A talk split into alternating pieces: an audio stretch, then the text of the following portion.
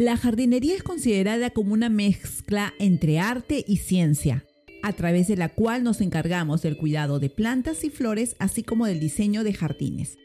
Sea arte o sea ciencia, hoy en día la jardinería se ha ganado un interesante posicionamiento como opción terapéutica en beneficio de la salud mental de las personas.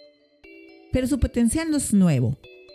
Desde la antigüedad se conocen los efectos terapéuticos de la práctica de la jardinería. Entre las más antiguas referencias nos encontramos con los egipcios. En dicha civilización, los sanadores recetaban a sus pacientes caminatas entre jardines como parte de su tratamiento contra problemas emocionales y alteraciones mentales. Por su parte, en muchos lugares, los jardines son considerados como santuarios y refugios para escapar del estrés. Esta asociación de las plantas con el bienestar personal se ve reforzado por los efectos terapéuticos que se reportan entre quienes cultivan plantas. Son diferentes los estudios realizados a nivel mundial que brindan resultados interesantes. Por ejemplo, se sabe que los estudiantes que trabajaron en el diseño, creación y cuidado de huertas escolares desarrollan actitudes más positivas en relación a la salud, nutrición e incluso consumo de vegetales. Mejora la cohesión social, así como las actitudes interpersonales y el comportamiento en las aulas. Otras investigaciones revelan que la jardinería favorece la autoestima, incrementa los niveles de responsabilidad y compromiso, y contribuye con la mejora en la salud mental de personas que sufren de estrés, ansiedad y depresión. Está comprobado que tener plantas y cuidar de ellas reduce los niveles de cortisol, la hormona responsable del estrés.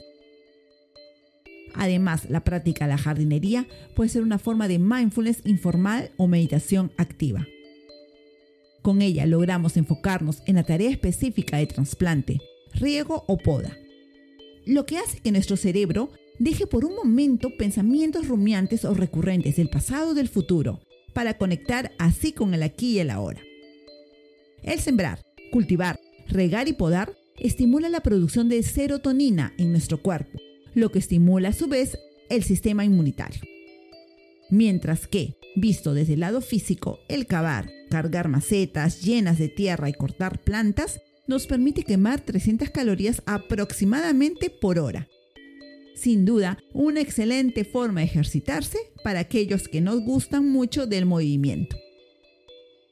Gracias a esta linda actividad, no solo se pueden incrementar los niveles de productividad, sino mejorar los niveles de optimismo y satisfacción personal, especialmente en adultos mayores.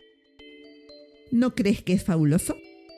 Y si se te ocurre poner como pretexto que no tienes un jardín en casa, te diré que no te preocupes. Basta con tener algunas macetas en tu vivienda para poder dedicarte a la jardinería. Pero si aún piensas que esto de ensuciarte con tierra no es lo tuyo, te invito a que explores la opción de realizar arreglos decorativos con flores naturales deshidratadas. Este tipo de flores también es conocido como flores secas o flores eternas. Las hay en muchas variedades, incluso existe follaje seco elementos con los cuales puedes elaborar hermosos ramos, arreglos decorativos y centros de mesa.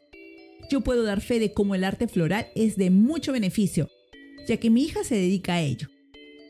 Inició su emprendimiento como hobby y cuando me pidió ayuda, pues el negocio iba creciendo, yo misma pasaba horas sentada cómodamente jugando con diferentes combinaciones de flores.